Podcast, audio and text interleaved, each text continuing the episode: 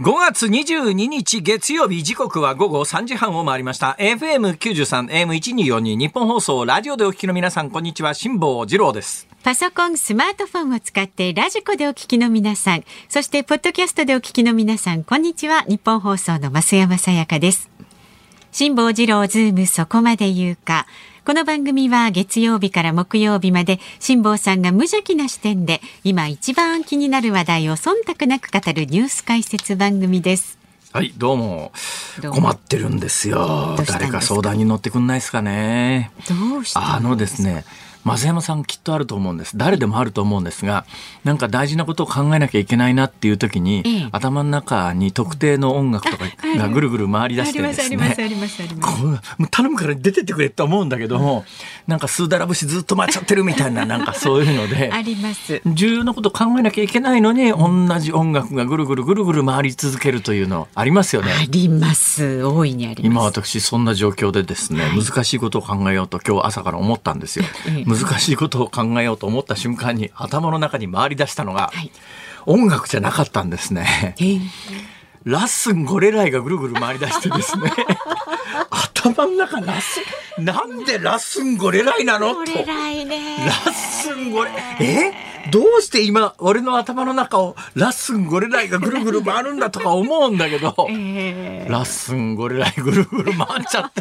止まらないんですよ頭の中のラッスンゴレライが。止まらななんかスイッチでもついてりゃですね、はい。ピッとスイッチを押したらですね頭の中のぐるぐる回ってるラッスンゴレライが ピッと止まるんですけど、もうなんかね難しいことを考えれば考えるほどラッスンゴレライがぐるぐるぐる電ぐる回るんですよ。のネタ。そう。一そうだった世風靡しましたよね。うん、風靡したで。今から考えてもラッスンゴレライって一体何だったんでしょうねあれは。あれはと意味のない言葉なんですよね。意味のない言葉ですかう。ん、多分。はい、ジュゲムジュゲムは意味がありますよね確かね、うん名前えそうですか困ってるんですもう本当に週末困ったことが続出してですそねんなに？まあ、後日談に近い話なんですけれども、この番組で、えーうちのかみさんにゴルフを教えるということになってですね、えー近所のあのショートコースという、まあ、全部パー3ばっかりがはい。18ホール連なってるというショートホールというやつに、ショートコースというやつに連れて行ったという話はしましたよね。で、私40年ぐらいゴルフをやってるのに、初めて連れてったかみさんと、まあいい勝負だったんですよ。はい。ねね。ね？で、今回先週末っていうか昨日ですよ。2回目にチャレンジですよ。あ、どうでした？これ2回目にチャレンジして。はいはい。行く前に、そうだな、えー一つのホールでハンデ2あるから、18ホールだから36ハンデで、それで、あの、勝った方が、えーそうだな、まあ、コーヒーおごるぐらいにしようか、みたいなことで、始めたんですよ。はいはい。え、また？また？今度はね、えハンデ36だと思いますから、ええこっちも一生懸命やってるわけですよ。ええね。36もハンデつけてたら、そう簡単に勝てないじゃないですか。はいはいそれもあの、ロングホールとかミドルホールがありゃいいですけど、ショートホールで3打ばっかりが全部だから、ええそんなに差つかないですよね。ねいくら初心者だっちゅうたって、そう思いながら始めて上がってみたら、ハンデなしで10打差で負けた。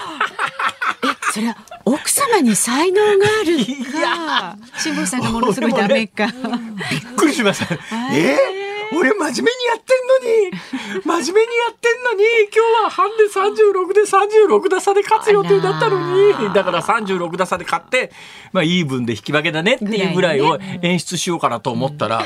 ガチで10打差で負けて、ハンデ36入れたら46打差で負けるというですね。ありえないだろ、その負け方。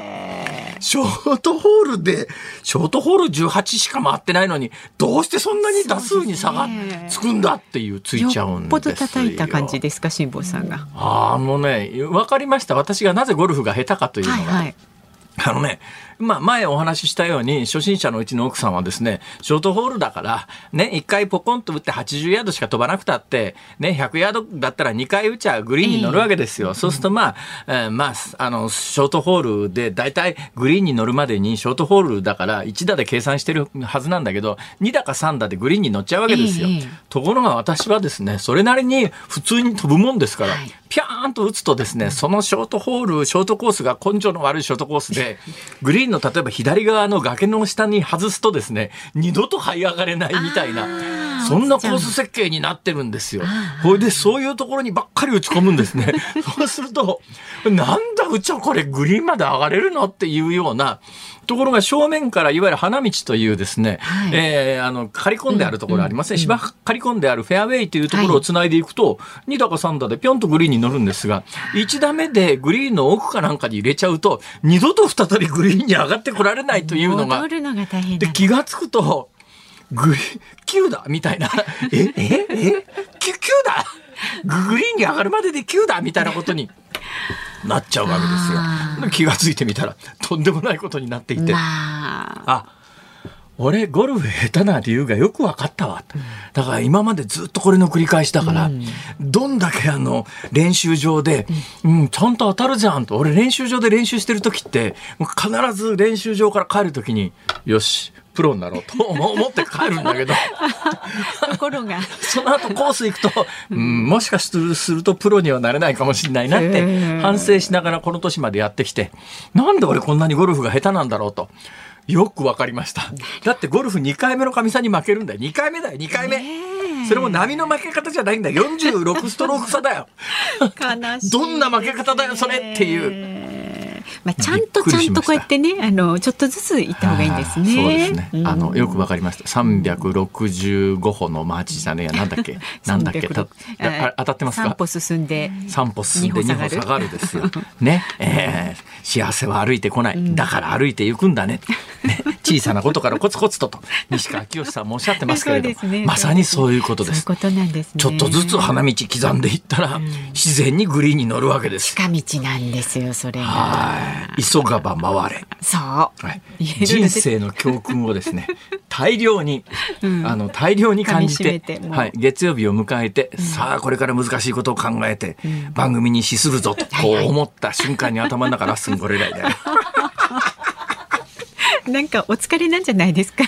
あまあそうですね。なんかいろいろなんかメールいただいてるらしいです、ね、そうなんですよ。辛坊さん、先週の木曜日でね、辛坊さんがほらあの G7 でゼレンスキー大統領が来日この流れはゼレンスキー来る以外考えられないよねみたいなことを申し上げましたよね。まあいらっしゃいましたね。あゼレンスキーもうねツイッターでの反響がすごくて常さん本当に G7 で来日するんだ。辛坊マーボー政治予報やな。辛坊マンボウ定期予報ですそれ。ヤンボーマンボウあヤンボーマンボウ根本的に間違ってる、えーそれから宗新さんはですね、ゼレンスキー来るらしいですね。辛坊治郎の予言やばい。ノストラ辛坊やそれノストラダムスですか？ノストラダムスも最近の若い人知らんでしょう、ね、それから町中さんはですね、はいはい、これ本当だったら辛坊さんの予想通りラジオ聞いているとケチなおじさんのイメージが先行するが実はマジですごい人なのかもしれないいや、そのね、ケチなおじさんのイメージが先行するって、そこいらないでしょ、それ。そう、ただのケチなおじさんじゃなかったんですいや、ただのケチなおじさんじゃなかった。私もびっくりしましたなんてことを言うんですか。金曜日には。いや、あの、まあ、あの流れからするとね、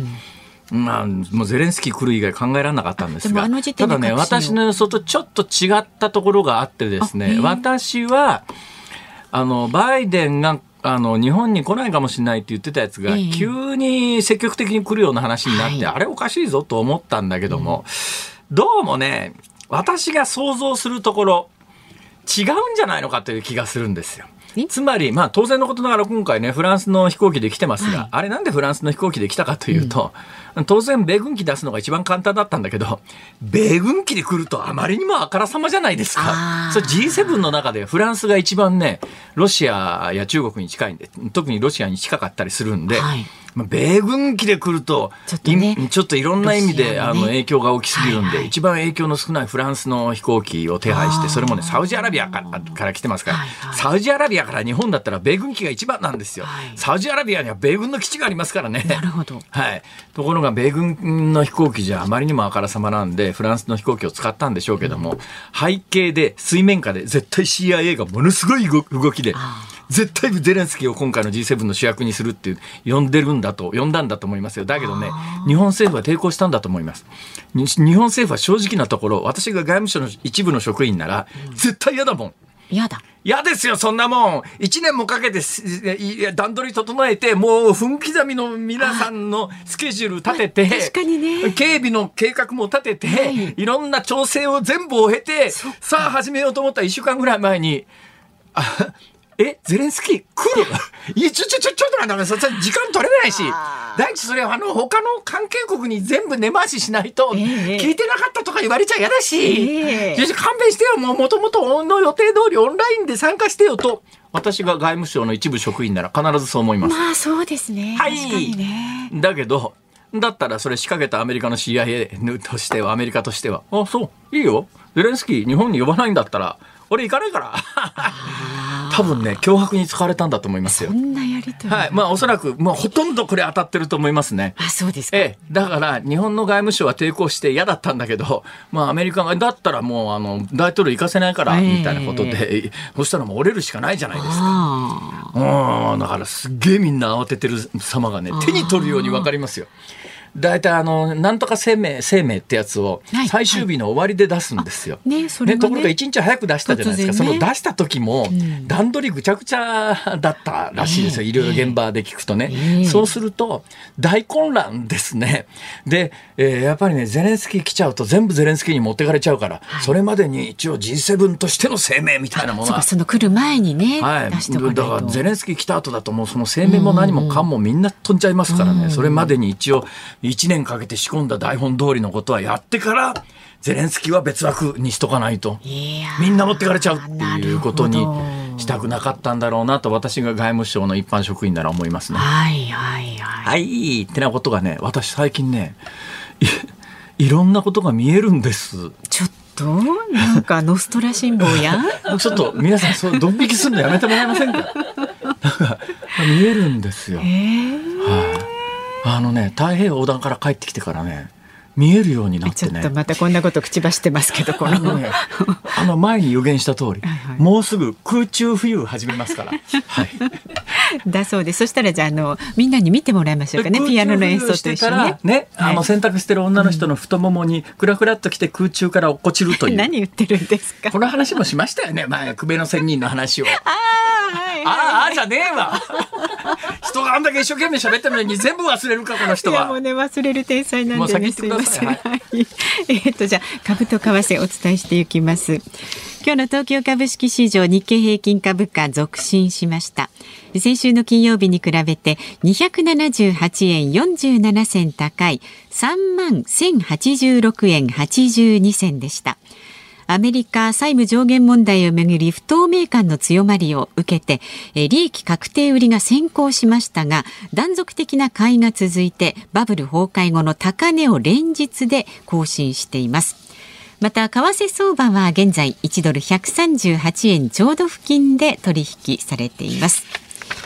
さあ、辛坊治郎ズームそこまで言うか、この後はお知らせを挟んで、ズームフラッシュ、週末から今日にかけてのニュースをチェックします。辛坊さんが独自の視点でニュースを解説する特集コーナーズームオン。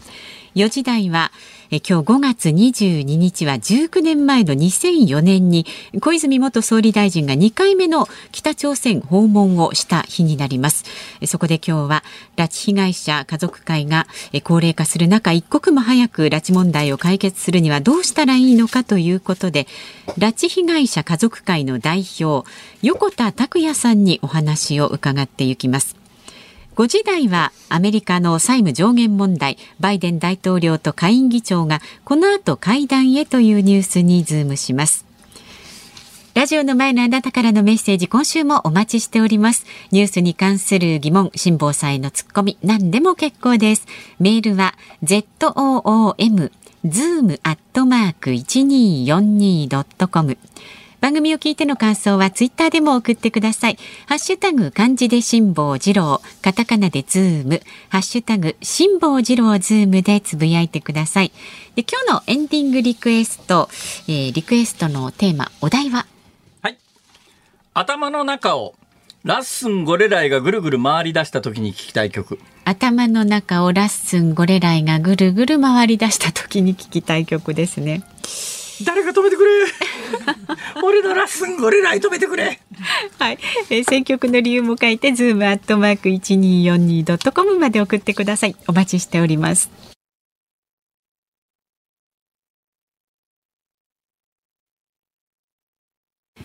ズームそこまで言うか。このコーナーでは辛坊さんが独自の視点でニュースを解説します。まずは週末から今日にかけてのニュースを紹介するズームフラッシュです。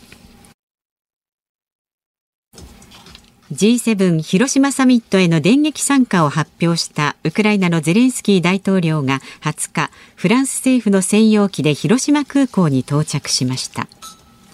日本政府は20日 G7 広島サミットの成果をまとめた首脳声明を異例となる前倒しで発表しました。ウクライナを必要とされる限り支援すると明記したほか核兵器のない世界という究極の目標に向けて軍縮と不拡散を強化するなどのメッセージを打ち出しました。岸田総理大臣は昨日ウクライナのゼレンスキー大統領と会談しトラックなど100台規模の自衛隊車両や3万食の非常用食料を提供するほかウクライナ軍の負傷兵を自衛隊の病院で受け入れることを伝えました。アメリカのバイデン大統領は昨日ウクライナのゼレンスキー大統領と会談しヨーロッパの同盟国によるアメリカ製の F16 戦闘機のウクライナへの供与を容認する考えを伝えました。バイデン大統領は F16 をロシア領土への攻撃には使わないという保証をゼレンスキー大統領から得たとも語っています。ウクライナのゼレンスキー大統領が昨日夜記者会見を行いロシアが世界最後の侵略国になるようにと訴え戦後復興に向け日本の技術に期待していると明かしました。東京目黒の自宅で18日に倒れているのが見つかった歌舞伎俳優の市川猿之助さんが17日に両親と心中について話し合ったとみられることが捜査関係者への取材で分かりました。死んで生まれ変わろうと家族で話した。両親は睡眠薬を飲んだという趣旨の説明をしていて猿之助さんも病院搬送時に薬物中毒の形跡があったということです。福島第一原発の処理水海洋放出計画をめぐり韓国の専門家らで作る視察団が昨日来日しました。26日までの滞在中放射性物質を除去するアルプスの稼働状況などを確認し日本側の説明を受けますさて、どのニュース解説しますかね。福島第一原発の処理水海洋放出ですか。はい、このニュースもね、面白いなと思うんですよ。何が面白いかというとですね。えー、まあ、福島第一原発、私何回も取材に行ってますけれども、はい、要するに、えー、もともとあの核燃料が、核燃料って、なんか皆さんが持ってるイメージとだいぶ違うと思うんですけど、うん。原発の中に入っているあの燃えるウランの量って、原爆と比べてどっちがどのぐらい多いかというと、もうあの原発の方がはるかに多いんです。原爆に使われてる燃えるウランっていうのは、少なくとも原発で使ってる核燃料に比べてずっと小さい少ないもんなんですが、一瞬で全部を破裂させますから、すっごいエネルギーになるんですね。で、原発というやつは、あの、原爆で使われる燃えるウランっていうやつの量からするともっともっと、とか、まあ、桁違いにでかいんですが、それをゆっくりゆっくり燃やすんです。で、ゆっくりゆっくり燃やす、そこの燃えてる現象は、まあ、核爆弾と同じなんですけれども、ゆっくりゆっくり燃えてますから、そこから熱を取り出して発電に使いましょうっていうのが原、原発ですよね。はいうん、そだけど、その、燃え残りの核爆弾が問題になるのはもちろんそのその瞬間のあの放射線とエネルギーなんですが、はい、その後要するに核分裂が起きた後大量の核分裂を起こした後の放射性物質っていうのが出るわけですね、はい、これが恐ろしいんですが原発も同じことをやってますから、えー、燃え残りの燃料の中にはものすごく放射線の強いものがあるわけですよ。えー、で福島第一原発事故はこれがあの溶けて落っこっちゃった。溶け、はい、ね、溶けて落っこっちゃった。凄まじい放射線を出すんですね。これがもう今取り出せなくて、もう10年経つけど、どうやって取り出すんだみたいな話をまだずっと継続している状況の中で、ここに地下水がガーッと流れ込むと、その地下水が放射性を帯びて、さっき言ったその核分裂後の放射性物質みたいなものをいっぱい溶け込んだ水が溢れ出して、それが海に入っちゃいけないっていうんで、組み上げて、一旦アルプスという処理施設に入れて、そこで放射性物質、核分裂後の物質を全部取り除いて、放射性物質のないやつを海に入れましょうっていうのが今の話なんですが、はい、海に入れましょうができずにですね、いろいろまあそう国際政治的な、あるいは国内政治的な問題でできずに、それをずっとタンクに溜めてたんですね。で、初期のアルプスは性能が悪かったんで、えー、トリチウム以外の放射性物質も入ってるんですが、今のアルプスは非常に性能が高まって、トリチウムっていう以外の放射性物質は、全部もう取りのきれいに取り除けるんですよ、ところが最後に残ったトリチウムっていうやつは基本水なんですね、はい、で水から水を分離するのができないのとそういう理屈でこれちょっと無理なんで、それはもうタンクにずっと止めと貯めといてもいや、もともとトリチウムって自然界でいくらでも発生してる物質だし、それどころか、ここがね、やっぱりちょっと日本の原発行政の間違ってたところなんですが、普通の原発の冷却水から山ほど出てるんですよ。で、ここへ来て、経産省は世界を説得するために、はい、韓国が反対してますけどね、韓国の原発から出るトリチウムの量っていうのは、その福島第一原発の処理水がが含んでるトリチウムなんかよりはるかに多いんですよって言うんだけど、ここで言わないのは、ここがレトリックなんですけど、言わないのは、でもね、確かにそうなんだけど、実は福島第一原発以外の日本のその辺で稼働してる原発、今も稼働を再開した、えーはい、あそこもトリチウムものすごい勢いで出してるんで、い。や別に韓国の原発だけじゃないし、それ出てんのはって話なんだけど、今までそれを日本では一切そういうものは出てませんって言ってきたもんだから、みんな驚いちゃったっていうかですね、いや、世界の原発はこんなに出してます。いや、そそうなんだけど、いや、日本も今まで出し続けてきて、現実にこの福島第一原発以外の原発でも普通に出てるでしょ、今っていう。それをちゃんと説明しなさいよって話なんだけど、そういうちゃんとした説明がされずに、世論の誘導のためだけに都合のいいとこだけつまんで、皆さんに提示すると。そのあたりバランスよくしっかり何が起きてるかを提示している番組は多分世の中でこれだけじゃないかと。必聴ですねこれは毎日ね。あいかこの流れはなんか嫌な予感がするんだな。まあいいや。はい、急ぎましょう。えー、2つ前のゼレンスキーの話はね、これ結構したい話が山ほどあるんだけど、でもまあ今週、多分ちょっとずつこの話をしていけるかな。そうですね。そうですね。G7 ゼレンスキーの話は、まあ、うん、あの、明日以降もしっかりしていきますので、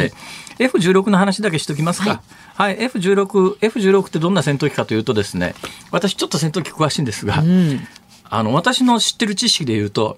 F15 っていう巨大な私が乗っけてもらった、あの日本の今主力戦闘機かな、ああるんですが、これ F15 っていうのはエンジン2つ積んでんですよ。はい、F16 っていうのはこの2本のエンジンの1本と同じものが積んでるはずです。だから F15 って巨大戦闘機なんですが、F16 っていうのは F15 に2台積んでるエンジンの1本だけ独立させて、エンジン1個なんです。非常に軽量で高性能で、だけどまあ世代的には今のステルス戦闘機の一つ前の世代なんだけども、はいはい、えー、今あの、ロシアやウクライナが主力にしてるミグ29とかいう戦闘機の数倍の、うん戦闘能力があると言われてますから、これがやっぱりね、一世代前の戦闘機なんだけれども、ウクライナに供与される影響は非常に大きいんだけど、これも含めてちょっと時間がなくなりましたんで、はい、おいおい、えー、ゼレンスキー、G7、F16 等々の解説は明日以降も引き続きやっていきます。必聴です。ズームフラッシュでした。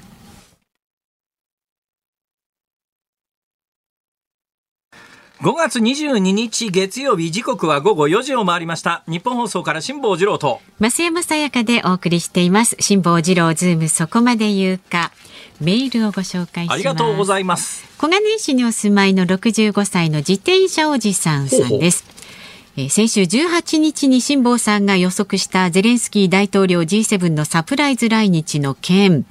家内にあたかも私の読みのように伝えた結果何十年ぶりかに尊敬の眼差しを向けられました。よかったですね。いやお役に立てて光栄です、ね、ありがとうございます、それから横浜市のまんまる7号さん36歳男性ですね辛坊さんがラッスンゴレライ回っちゃってるっていう話、ええ頭の中をね。同じフレーズがぐるぐる回る話ですが、私は五醍醐のガンダーラが一日中ぐるぐるして回る回る。回りますね。これは回りがち回りがちだな。うんはい。朝スマートスピーカーに音楽をかけてと言ったら。アレクサってやつですね。はい。流れてきたのがガンダーラ平日だったので移動中も仕事中もずーっとガンダーラガンダーラのフレーズが流れ続け 車は一人で運転している時には無意識に口ずさんでいました。うんまあよろしいんじゃないですか？はい。えあります。なんかこうございます。口にして語呂がいいっていうかこうだいいって言葉に出したくなるような言葉がね。これね、なんかね私の頭の中朝からラッスンゴリライぐるぐる回ってるじゃないですか。これをラジオで言うことによって、もしかすると誰かの頭の中にラッスンゴリライを移植してですねそうすると私の頭の中から消えるんじゃないかという、こういう期待を実は込めてオープニングでお話をしたのでございます。そんな計算があったんですね私今夜怖いですちょっとこれ終わった後に回ってしまいそうガンガンダーラかどなっちかなっていう感じですけれどもね。えっと、まだまだご意見お待ちしておりますので、メールは zoom zoom アットマーク 1242.com ツイッターはハッシュタグ漢字で辛坊治郎カタカナでズームハッシュタグ辛坊治郎ズームでつぶやいてください。で今日の番に番組のエンディングでお送りするズームオンミュージックリクエストのお題は頭の中をラッスンゴレライがぐるぐる回り出した時に聴きたい曲です。なんとなくね回っているような曲が来そうですけれどもね。こちらもズームアットマーク一二四二ドットコムまで送ってください。お待ちしております。ニッポン放送辛坊治郎ズームそこまで言うか。この時間特集するニュースはこちらです。小泉元総理大臣の電撃訪朝から20年余り。時間的な制約がある拉致問題の現状は。今日5月22日は19年前の2004年に当時の小泉総理大臣が2回目の北朝鮮訪問をした日になります。2002年の初訪朝で北朝鮮は日本人拉致を認めて謝罪し蓮池薫さんや曽我ひとみさんなど被害者5人が帰国。そして2004年の再訪朝の結果被害者の家族8人も順次帰国を果たしました。しかしあれから大きな進展がない中家族会の代表を務めてこられた横田茂さんや飯塚茂雄さんの訃報が伝わるなど拉致被害者家族の皆さんの高齢化も進んでいます。一刻も早く拉致問題を解決するにはどうしたらいいんでしょうか。この時間は拉致被害者家族会の代表横田拓也さんにお話を伺いますスタジオにお越しくださいましたよろしくお願いいたしますよろしくお願いします忙しいところ申し訳ないです。ありがとうございます。よろしくお願いいたします。あれですよね、あの拓也さんは普通に働いてらっしゃって、そうですね。あの、やはりこうして言う機会を与えられれば、仕事を早めて、もしくは遅くして、早い時間、遅い時間に出るような形でやってます。すいません、本当に申し訳ないです。ありがとうございます。いや、私ね、あの、うんまあ、いつ頃引っ越されたのか、私も全然知識がなくてごめんなさいなんですけれども、あの、拉致されたところのお家、私行ったことあるんですよ。そうなんですね。はい、そこの学校からこう、普通の住宅街、はいあそこ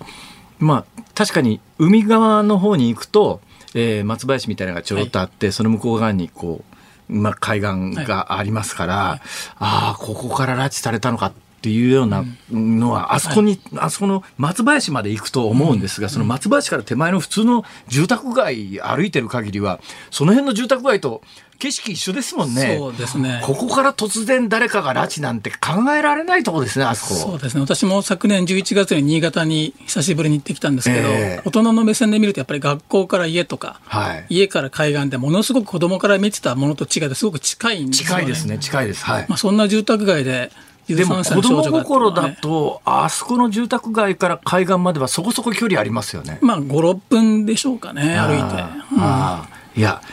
あの頃って何歳ぐらいですか？私が9歳で姉が13なので、まだ子供ですよね。右も左も分かんない。あ、でも9歳だったらもういろんなことははっきり覚えて覚えてます。当日のこともよく覚えています。当日のことも覚えてらっしゃるんですか、どんどんな状況だったんですか？まあ、母が遅いなっていうことで学校に行って、ええで、いなくて、はい。家に戻ってきて、ええ。待っててもまだ帰ってこないんでってことで初めて3人ではい。学校の方に行って、ええ。いなくて、はい。海岸沿いの松林探しに行ってっていうところから、この拉致事件が始まったっていうことですね。1977年はい。ですよね。はい。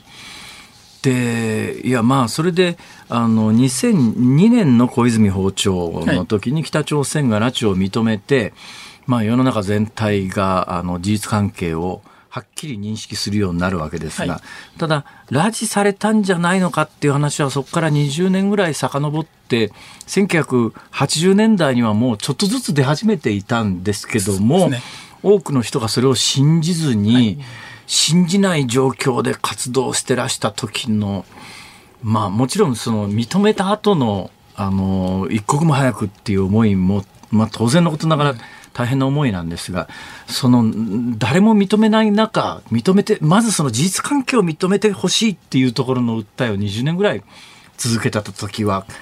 もっと苦しかっただろうなと思うんですけどそうね。世の中がまだ拉致事件ではなく、拉致疑惑という扱いでしか見てくれなくて、はい報道も政治もええ真剣に真正面から取り上げてくれなかった時代に、はい。まあ両親、親世代が、ええ。まあ街頭で署名活動をすると、その署名活動の画板をですね、ええ。叩き割っていくような人もいた時代なので、本当に苦しい時代でしたね。そうですね。私もねあの頃のマスコミの90年代のマスコミの、まあ、実際私中にいましたからそこでまあ自分が何もできなかったというじくじたる思いは一旦横へ置いといて現場で見てて何が起きていたかというとあの当然新潟の地方局みたいなものは拉致という疑惑があるのでこれをドキュメンタリーでやりたいっていう企画を立てると、東京のキー局のドキュメンタリーのプロデューサーあたりが、そういう拉致なんてものは、えー要するに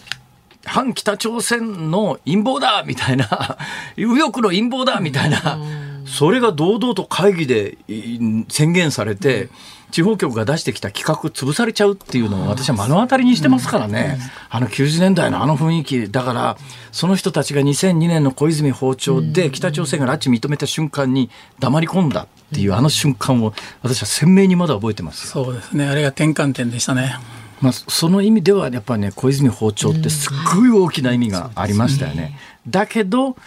事実が明らかになったんならだったら一刻も早くと思いますよねそれは。そうですね。あれから20年が経過しているので、ええやはり帰ってこられた方はそれで良かったと思うんですけど、はいそれをおそらく大なり小なり知ってると思うんです、現地で。なぜ私たちが帰れないんだっていう、そのさらに苦しい思いをしてるんじゃないかなと思いますね。えーそうですよね。まあ、あの、常識的に、えーうん北朝鮮にとって拉致被害者というのはカードなので、全部をいい一度に手放すということはまず考えられないので、ちょっとずつ小出しにして1回しか、で、1回小出しにしたけれども、その後、まあ、あの、ある意味北朝鮮が思うような話の進行にならなかったので、第2弾、第3弾をのカードを切らなくなっちゃってるっていうのが現現実ですよね。そうですね。人質外交を続けてるということですね。ええ実際にどうなんですか？あのやっぱり被害者の皆さんの返還うんの活動してらっしゃるところにある程度情報って入ってくるものなんですか？で私たちのところにも一切あの非公式な情報も含めて入ってこないので、え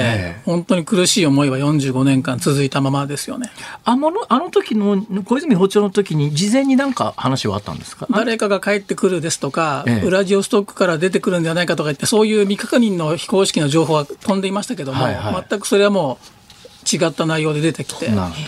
まあでもあの時には結果水面下でいろんな話が進んでいてある日突然ドンと換金になるわけですけども、はい。今の残念ながら日本政府の状況を見ると水面下でそういう交渉が進んでる気配がないですよね。私は、まあ、根拠はないんですけど、ええ。何かをやってるような気配は感じるんです全く根拠はありません。自信もありませんけど、何もやってないというふうには見ていないので、ええそこをまあ、信じていきたいなっていうのは思ってるんですよね。まあそうですよね。えーで、あのーうん、お母様の早紀江さんも、うんうん今手元にその、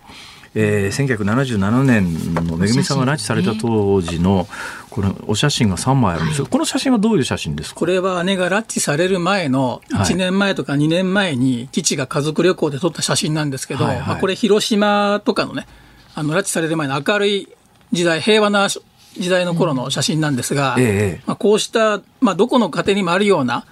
あの幸せな風景というものが一瞬にして、この翌年あたりに北朝鮮の工作員たちによって拉致されて、家族の絆が引き裂かれたといった1年前ぐらいの写真ですね。これ今手元にある写真は写真3枚に英語で、あの短い解説文というかですね、はい、えー、幸せな時の貴重な思い出の写真であると、はい。はい、それでこの幸せな時をあのめぐみさんに戻したいと、はい、えー、もう一遍あのめぐみさんを抱きしめたいっていうような英文が添えられてますけれども、な何の時にお作りになった？これはこのゴールデンウィークに家族会救う会が2019年5月以来4年ぶりにですね、え訪米活動をした際にアメリカいらっしゃったんですか、政府の高官とか、上下両院議員の方々にですね、え改めて私たちの心の内をですね、伝えていくように分かりやすく写真を持っていたという内容です。どどんな受け止め方でした？まあ、皆さん私たちのあの思いというのを一から説明するまでもなく、す、べ、てご存知で、ええ、2019年から2023年までのこの間に起きたことを言ってほしいと、はい、私たちにできることがあったら何を何ができるんだといったような前向きな話をすべて温かい気持ちで迎えてくれました。ええ拓也さん、まあ、あのお姉様が拉致された時に9歳で、えー、双子の弟さんがいらっしゃるんです、ね。はい、私と哲也が双子でやってます、えー、今あの活動の中心はどんなことでいらっしゃる？って言っても、まあ、お二方とも普通に仕事してらっしゃるそうですね、まあ、学校とか行政がやってるような、あの、はい、子ども向けとか先生向けの講演とか集会に出かけたりとか、えー、もしくは政府が主催しているような行事に行ってまあ、この問題を一人でもあの忘れないでほしいということを伝え続けていく活動をしています。お父様は残念ながら亡くなられてしまいましたけど、はい。はい、お母様の健康状態いかがですか？そうですね。今母87歳で、はい、まあ、有本恵子さんのお父様、秋広さんは94歳ということで、はい、まあ、ひと等しくまあ高齢なんですよね、えー、まあ、有本さんのお父さんはもう上京する際には車椅子で移動されてますし、うん。はい、母は元気でやってるんですけど、やっぱり疲れはもうどうしても年齢に勝てない部分があって、はい、なんとか元気なうちに合わせてあげたいなっていう思いでいっぱいですね。えー、あの拉致の被害者の中で帰ってこられた方いらっしゃいますよね。で帰ってこられた方おそらく帰ってこられた方っていろんなところの配慮が働くんで、うん、全部語ってるわけでは少なくとも表に出てる話が全部ではなかろうと思うんですが。うんはいそういうその一般に伝えられていない、あの、うん、いろんな状況であるとか背景であるとかみたいな話を、拓也さんはお聞きになることってあるんですか？私たちは聞いたことがないです。あの、一部当時の恵みと過ごして頃のような話は聞いたことがありますけれども、はいはい、やはり決定的な内容というのは日本政府が持っていて、ええ。来るその日朝首脳会談の中で、はい、まあ、我々が持ってる証拠として突きつけるためにですね、ええ、どこにも出していないものとして扱ってるんじゃないかなと思います。そのお姉様がいなくなってからの拓也さんの日常とか毎日とか今日に至るまでって今日あのそんなに長い時間があるわけじゃない。はい、ないですけれども、はい、うんおお聞きするとしたらどんな話になりますかね、まあ、姉はまあ色で例えるとオレンジや黄色のような明るいお姉さんで、はい、まあ、その姉が一瞬にしなくなって食卓が暗くなって、ええ。両親は探し続けるために、まあ、孫とか自分の余暇の時間を楽しむ暇もなくですね、はい、動き続けていたんで、もしくはもう姉自身もですね、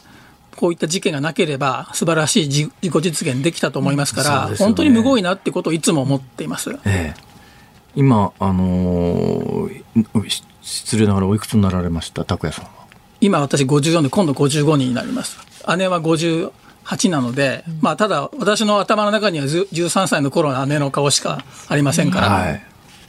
え、高谷さん54ですか ?54 です。まあ、あのちょっとこの文脈からはすごく外れてしまいますが、うん、ものすごくお若く見えます。そんなことなんでですかね。なんでですかね。わかんないですけど。あそうですか。はい、えー、じゃあ弟さんと今二人三脚でっていう感じですか。そうですね。行けるとこに一言でも多く喋りに行くっていう活動を続けています。えー、どうですかあの語り続けてらしてうんまあやっぱり多分小泉訪朝前と小泉訪朝以降ではいろんな環境が激変されたと思いますが、それでも小泉訪朝以降でもやっぱりもう20年経つといろいろ感じてらっしゃる変化みたいなものもあるんだろうと思いますが。そうですね、理解はもう自律的に進んでると思うんですけど、はい、やはり首脳会談から20年経過してしまうと、ええ、今の中学生、高校生や大学生、もしくは教える側の先生の若手の方もですね、はい、リアルタイムで肌感として知ってないっていうことがあるので、まあ、それはやっぱり大人が子どもの世代に対して責任を持って伝えていくってことが大事なんじゃないかなっていつも思いますね。そうですね。今現在進行中だということで、はい、まあそういう意味では、えーまあ、今回は本当に申し訳なくて、あの小泉訪朝の2回目の訪朝から、えーまあ、節目のタイミングだということでお越しいただいているわけですが、やっぱ根気強く普段から何が起きたか、現在進行中であるということを伝えていく作業が必要なんだろうと思いますんで、はい、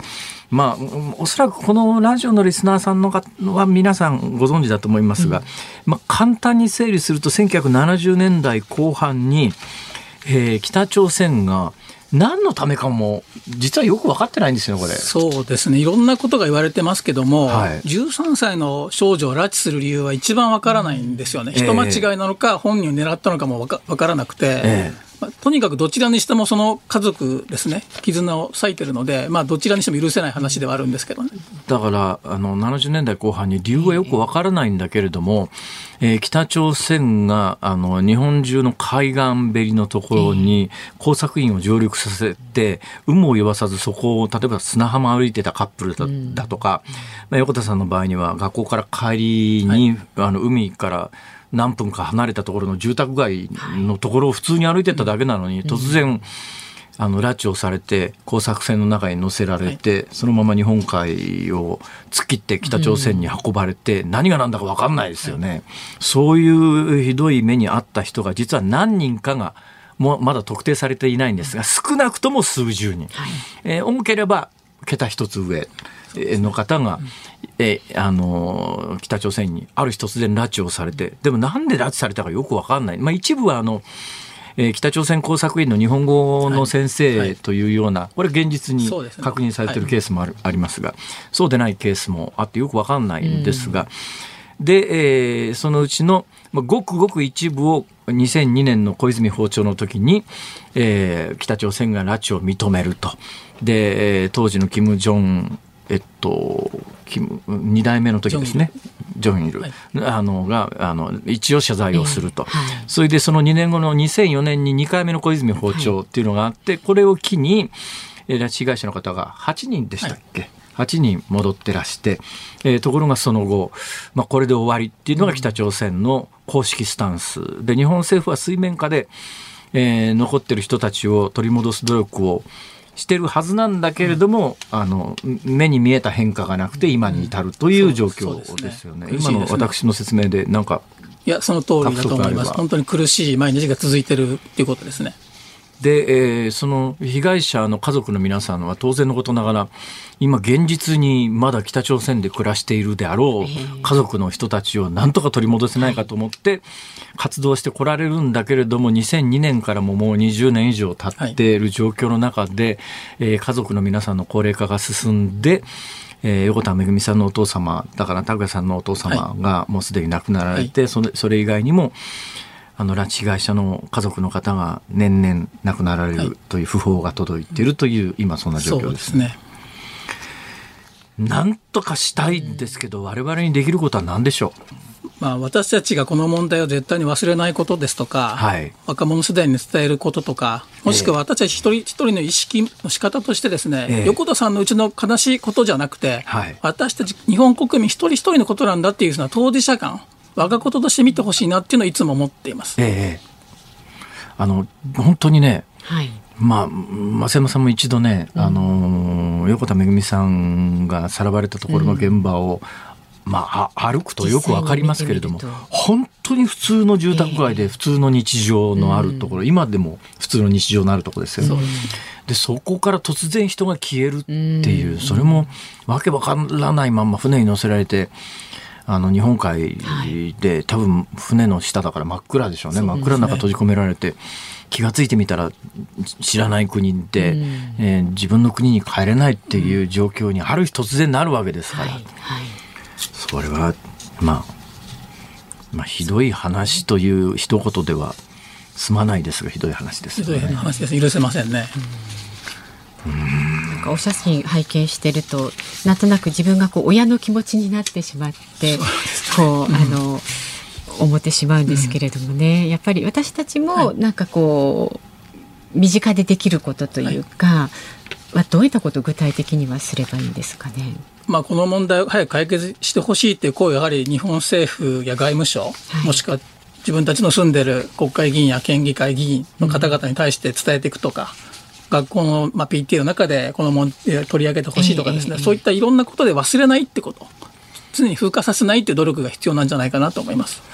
まああのー、現実に解決しようと思うと、やっぱりあの政治の力が非常に大きいので、はい、そういう意味では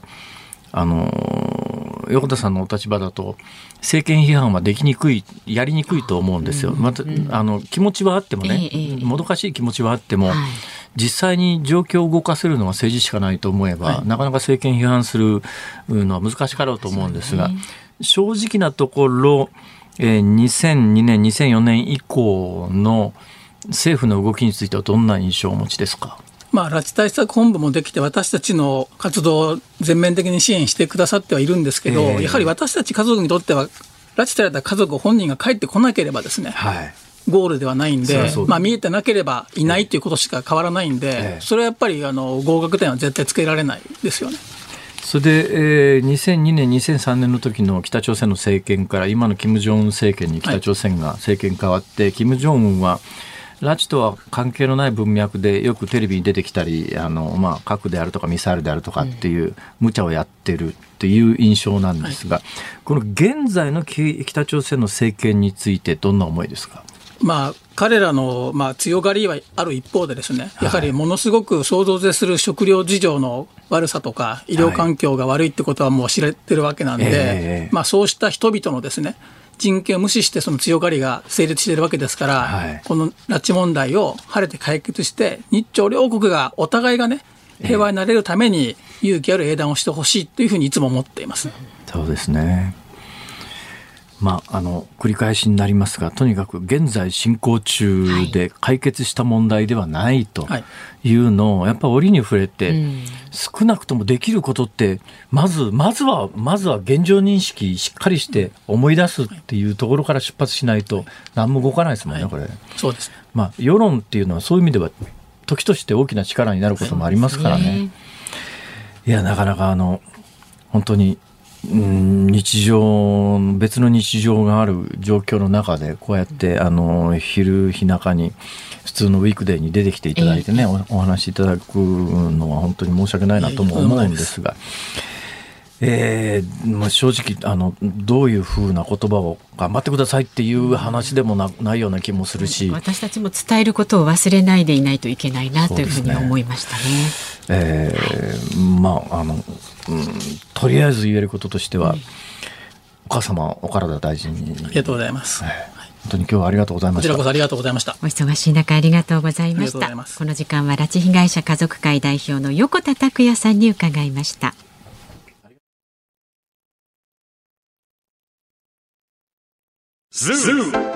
ニッポン放送辛坊治郎ズームそこまで言うかをポッドキャスト YouTube でお聞きのあなた。いつもどうもありがとうございます。ニッポン放送の増山さやかです。お聞きの内容は配信用に編集したものです。辛坊治郎ズームそこまで言うかはラジオ局ニッポン放送で月曜日から木曜日午後3時半から毎日生放送でお送りしています。番組はラジオの FM93 AM1242 に加えてラジコでもお聞きいただけます。ラジオラジコではポッドキャスト YouTube 版にはないコンテンツが盛りだくさん。アトムさん吉田由紀ちゃんの中継企画。さらに辛坊さんが「夕刊富士」の気になる記事を解説するコーナー。そして辛坊さんが聞きたい曲をお送りする「ズームオンミュージックリクエスト」などラジオラジコでしか聞けないあんなことやこんなことがいっぱいです。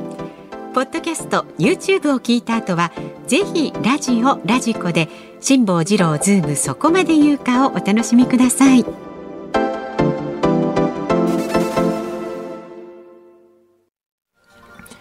5月22日月曜日時刻は午後5時を回りました。こんにちは辛坊治郎です。こんにちはニッポン放送の増山さやかです。辛坊治郎ズームそこまで言うか。この時間はズームオンミュージックリクエストをお送りいたします。はい皆さんありがとうございます。ありがとうございます。今日のお題はですね頭の中をラッスンゴレライがぐるぐる回り出した時に聞きたい曲という。どんな曲でしょうか？もうねお寄せいただきましてよ。きっと悩まれたと思います、はい、皆さん。まず千葉県松戸市のあかねさん61歳は、はい、ラッスンゴレライが頭の中で繰り返してリフレインしているんですか？それならユーミンのリフレインが叫んでいるしかないまさにリフレイン叫んでますよね。はい。あとは虎のしっぽさん茨城県取手市です、はい、61歳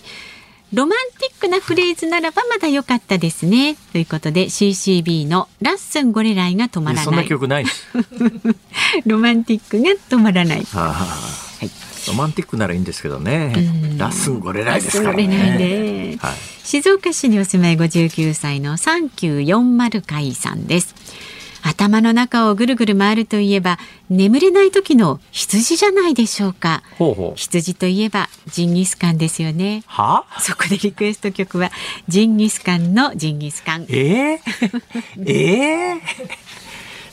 すごいな、それ。はい、続いて立川市の東京ハッチさんは中森明菜さんの二分一、二分の一のシーンは、あの、いい加減にしてっていうセリフね。ああ、はい、中森明菜さんね、うんはい、それから横浜市のスカベッティさん五十三歳は、はい、AKB48 ズバリヘビロテーション。さあ、この中から。本日のズームオンミュージックリクエスト。はい中森明菜二分の一の神話ではエンディングでお送りいたしますのでね楽しみになさってください。メールはまだまだズームアットマーク一二四二ドットコムでお待ちしております。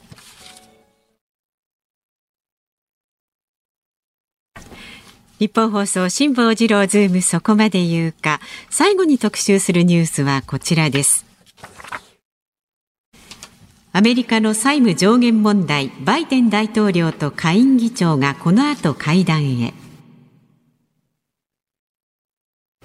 6月1日が期限となるアメリカの債務上限問題をめぐりバイデン大統領と野党・共和党のマッカーシー下院議長の協議が現地時間の22日に行われます。バイデン大統領は広島サミットからの帰国中自身のツイッターに1兆ドル日本円でおよそ138兆円以上の歳出削減計画を提示したと投稿し削減を求める共和党側に一定の譲歩をする用意があることを示していますが合意は見通せない状況だと伝えられています。合意は見通せない状況なんですが、はい、結論から言うとですね今行われているのがいわゆるチキンゲームというやつなので、うん必ず最後はどっちかがおりますから、はいえー、解決はするんです。解決はするんだけれども、解決のタイミングが遅れると、ちょっとやっぱり世界的に困った状況になるような。えー、いうことです。で、まずじゃあチキンゲームの解説からしましょうか。はい、チキンゲームの解説からするとすごい話は長くなるんですが、まあ簡単に言うとですね、どっちが根性なしかというのを、えー、あの、不良の人たちがやるゲームっていうとものすごく簡単ですけど、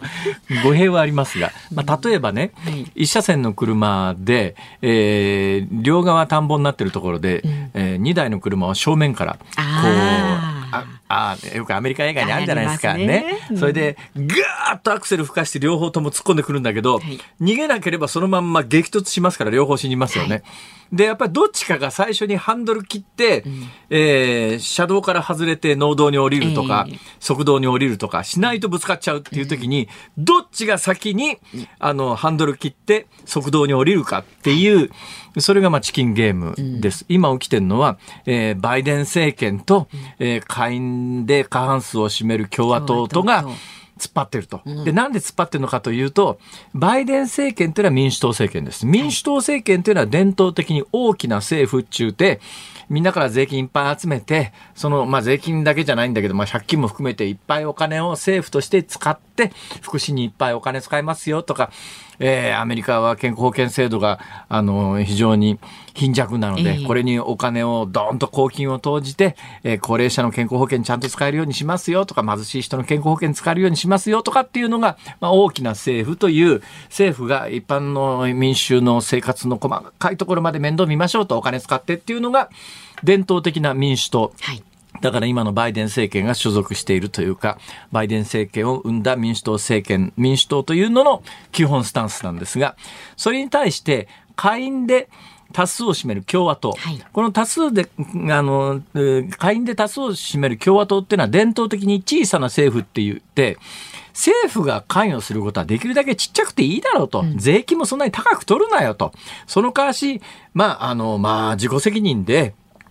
あの、健康保険に関して言うと、やっぱり健康保険が必要な人は自分で保険に、民間の保険に入,、入りなさいよと、その、政府がお金をばらまいて、えー、その国民みんな助けるみたいな、そっちの方向じゃなくて、政府がやるべきことはもう最小限で、国民の生活、その代わり税金も安く。えー、しましょう。これ小さな政府で、この小さな政府を唱えるか、大きな政府を唱えるかということで言うと、アメリカは非常に鮮明で、伝統的に、えー、共和党というところは、小さな政府志向。で、民主党というところが大きな政府志向。はい、まあ最近ちょっとこれはね、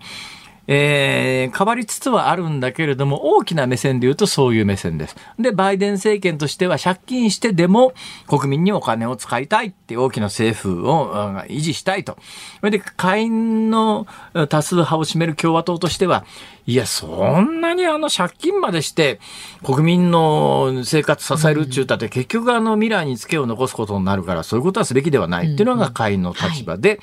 えー、今目先でこう争ってるのは、とにかく、えー、下院で多数派を占める共和党としては、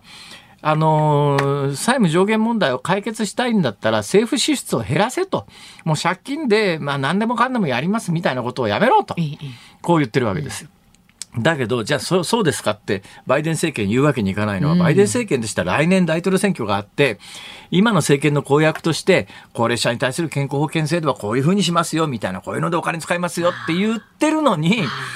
それができないと、いや、政治として嘘ついたことになりますから、バイデン政権も降りるわけにいかない。で、下院の共和党も伝統的な立場もあるし、で、今の下院の共和党のリーダーの人たち、人はですね、共和党っていろんな人たちがあるんだけど、いわゆる強硬派の共和党員は今私が説明したような論なんですが、必ずしもその下院のマッカーシーさんという下院議長をやってる共和党の偉い人は、そこまで強硬でやらなくていいだろうという立場なんだけれども、自分を支えてくれているのは共和党の多数派の強硬派なんで、はい。ここの意見を無視するわけにいかない。はいはい、でだからそこの意見を無視して、バイデン政権と妥協しちゃうと、自分の立場がなくなっちゃうんで、これ突っ張らざるを、突っ張らざるを得ない。で、まさにさっき言った冒頭お話したチキンゲーム状態っていうんで、車を両方から真正面から走らせてる。どっちが先にハンドル切るんだよっていう、お前が先に切れよっていう、その話し合いをしにバイデンさんは、もともとバイデンさんは、まあ、あの、これが先週私が、いや、うん、まあ、ウクライナのゼレンスキーが来るぞっていう予言したことにつながっていくわけですが、その前段階として、えー、この今回の G7 の後、アメリカ大統領は、おそらくアメリカ大統領、今の立場からすると、日本訪問以上に重要なパプアニューギニア訪問というのがあったんです。で、その後、まあ、あの、クアッドっていう、あの、軍事同盟、はい、軍事同盟ではないんだけど、まあ、あの、えー、日本とアメリカとオーストラリアとインドと、これ4カ国で、あの、安全保障の枠組み作りましょうねっていう会議のためにオーストラリアに行くはずだったんですが、このクワッドの会議はちょうどこの4カ国の首脳が G7 で広島に来てるんで、ついでにこのクワッドの会議は広島でやっちゃいますよと。ただ問題はその後のパプアニューギニアっていうのはですね、パプアニューギニアっていうと、増山さんの頭の中にどういうイメージか知りませんけれども、いわゆるその、とさっきあの島嶼部っていう言い方ありましたね、はいはい、伊豆諸島東京都島嶼部っていうと、うん、伊豆諸島のじゃないですか、ねはい、南太平洋島嶼部っていう言い方をすると、うん、南太平洋の島国がいくつもありますね、うん、そういう島国が今中国の進出がすごいんですよ。えー、もう経済進出で、あの、こんだけあの、金出してやるから、とにかく台湾との関係切って、ね、あの、港湾整備しようと。えー、ところが、まあ、港湾整備に中国がお金を出してやります。えー、金借りて港湾整備したんだけど、借金返せなくなりました。そうすると中国が、うん、じゃあ借金の代わりに、そうだな、そこの整備した港湾を100年うちに使わせろみたいなことで、ものすごい勢いで、太平洋の島嶼部に中国が進出している中で、ちょっとずつやっぱり、いや、アメリカとちゃんと付き合っといた方が得だよと。中国よりアメリカの方が付き合っといて得だよということの説得にいかないと、今ものすごい勢いでその太平洋の南太平洋の島嶼部が中国寄りになっちゃってるところを防ぐっていう安全保障上の理由もあるので、バイデンとしてはどうやったって今回パプアニューギニアニューギニアに行く必要があったんだけど、それどこじゃないと。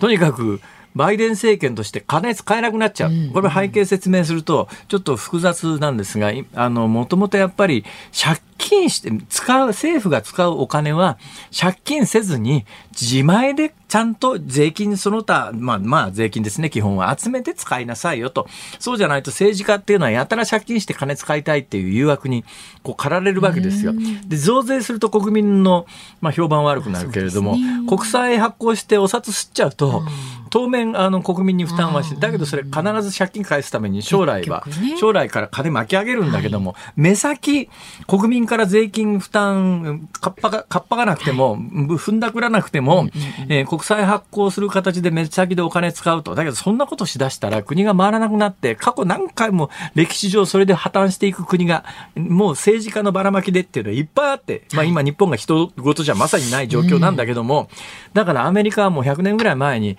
そういうことをするんだったら、とにかく借金の上限っていうのを決め、議会で決めると。で、その議会で決めた上限までは借金していいけど、それ以上はダメだよって言って、その上限っていうのを決めて、最初はその非常に低い上限だったのが、それがどんどんこう更新されていくわけですが、それが今の議会の多数派と大統領府と同じ政権の場合には話は簡単で、はいはい、大統領主導でこのぐらい借金増やしちゃうぞって言っても、議会がまあ同じ民主党なら、えー、まあ民主党が多数派ならそれで更新ができるんだけれども、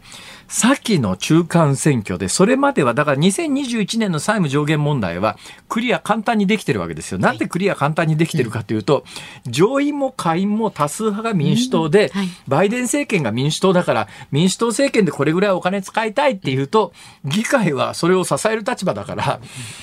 日本はなんでそれがですねどんどんいけちゃうかというと日本って基本的に衆議院って議員内閣制って言って衆議院の多数派が必ずあの総理大臣を出すっていう、だから日本では衆議院と参議院のねじれは起きるんだけど、衆議院と衆議院とあの政府のねじれは絶対起きないんですよ、議員内閣制だから制度的に国会の多数派が総理大臣を決めるから、衆議院とあの、官邸とのねじれは起きないんだけど、アメリカは大統領は議会と別に選挙をするから、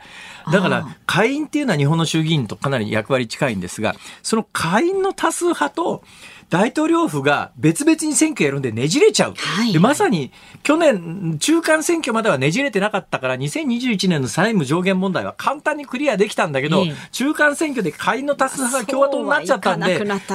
チキンゲームが行われてる。だけど過去の例で言うと必ずどっちかはおります。ただ降りるタイミングが遅れちゃうとハンドル切り損なった感じでうわ行っちゃったよっていうことになるかもっていう今そのギリギリのところに来てるとそういう話です。はい、質問でした。ズームオンミュージックリクエストをお送りしたのは、東京都立川市東京ハッチさんからのリクエスト、中森明菜、二分の一の神話。え、歌姫、中森明菜。ねはい、いい1983年の作品だそうでございますが、は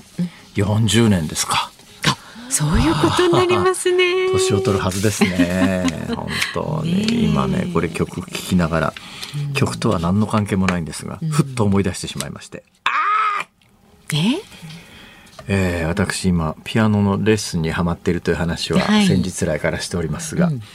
あのお家には本当のピアノがあるんですよ。はい。で東京の家には電子ピアノしかないんで、ええ。あれタッチがだいぶ違うんでえー週末楽譜を持って帰って、えー大阪のお家で練習をしているのでございます。はい。先週来からお伝えしているようにオーパス28ナンバー4というやつですね。はい。ええこれをまあ大阪で練習をしていて、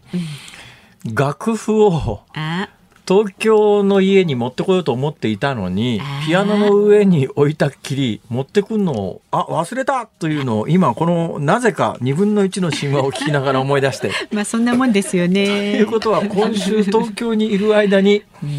ピアノの練習ができない。それなんか奥様に写メで送ってもらうとか写真撮って送ってもらうとかそはれ今ならできますね。うんあその手があるか。そうですよ。そんな面倒くさいことをしてくれるだろうか。私。そこはあのお二人の関お前さ係なんで。ゴルフで負けたんだからって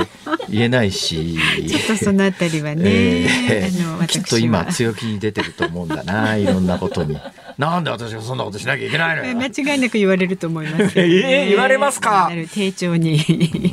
お願いしたらいかがですか？さあ お聞きの日本放送この後5時30分からショーアップナイタープレイボールで明日の朝6時から飯田浩二の OK 工事アップコメンテーターは戦略科学者の中川浩二さんですあこの番組やたら工事っていう人多くないですか？本当ですね 工事だらけだよ。そうだ森田浩二さんとかね報道のね塩工事さんとかほら。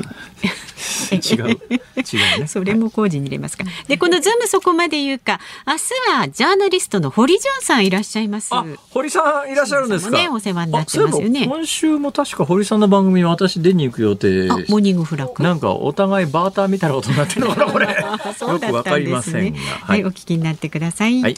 辛坊治郎ズームそこまで言うか。ここまでのお相手は辛坊治郎と増山さやかでした。今週も大予言しちゃうよ